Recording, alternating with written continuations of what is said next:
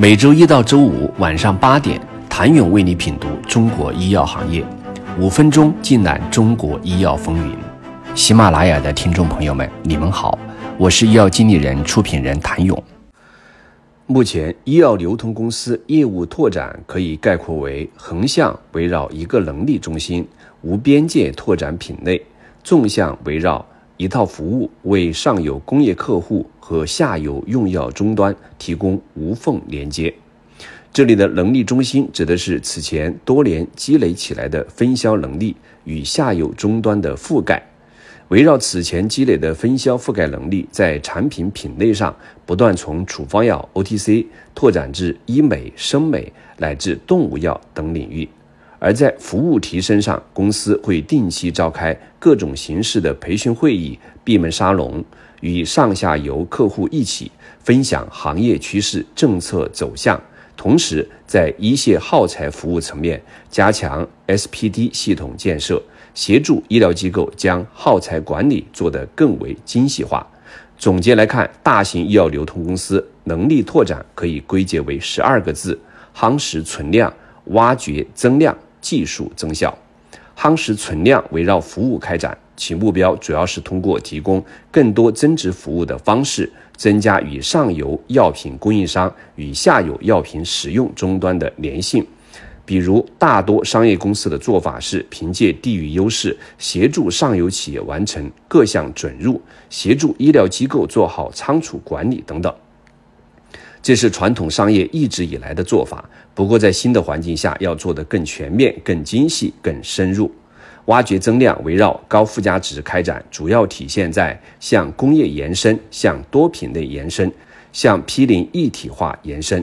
受历史因素影响，国内医药流通公司大部分都是工商一体，只是各家比重有所不同。但在新环境下，工业板块的重要性愈加显现。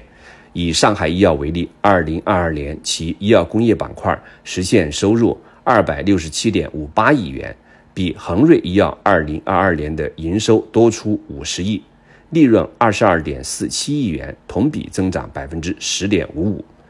九州通也在积极拓展工业自产，目前拥有西药工业、中药工业自产及 OEM 业务，形成自有品种的集群。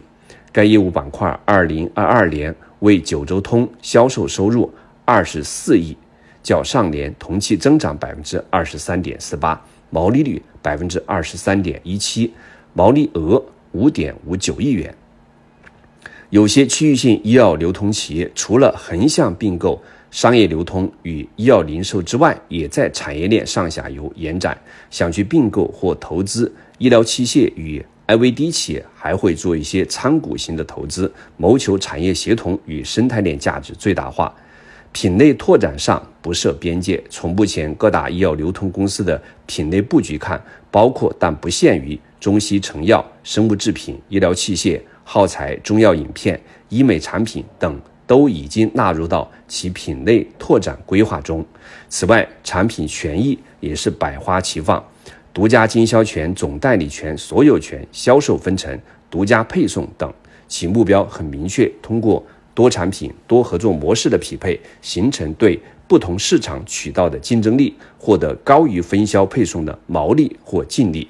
从连接价值到发掘价值，再到创造价值，中国医药流通企业连接做的可以，发掘正在进行，创造还要怎样提升？请您明天接着收听。谢谢您的收听。想了解更多最新鲜的行业资讯、市场动态、政策分析，请扫描二维码。或添加医药经理人微信公众号“医药经理人”，医药行业的新闻与资源中心。我是谭勇，明天见。